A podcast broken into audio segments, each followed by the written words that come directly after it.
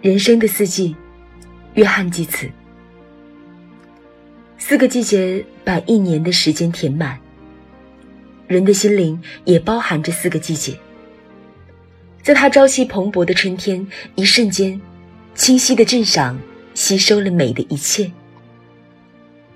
在他的夏天，他爱把年轻思想在春天里采的花蜜反复品味，细细欣赏那蜜汁的甘甜芳香，乘着这高远的冥想，冲天而飞。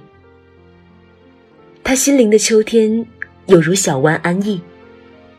这时，他心满意足地收拢翅膀。懒看着物色，赏心悦目的万事像小河淌过门前，不在他心上。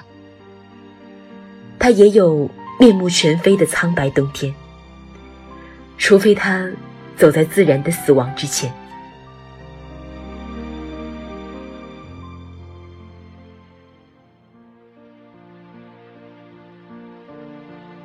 The Human Seasons by John Keats.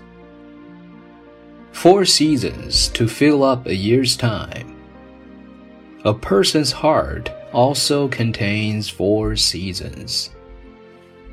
In the spring of his youthful, in an instant, clear, handsome reward, absorbed all of beauty. In summer, he loved the young mind in the spring, mining nectar savor repeatedly to appreciate the sweet fragrance of honey in its meditation and fly high. His heart fall like wings, then he tucked contentedly wings.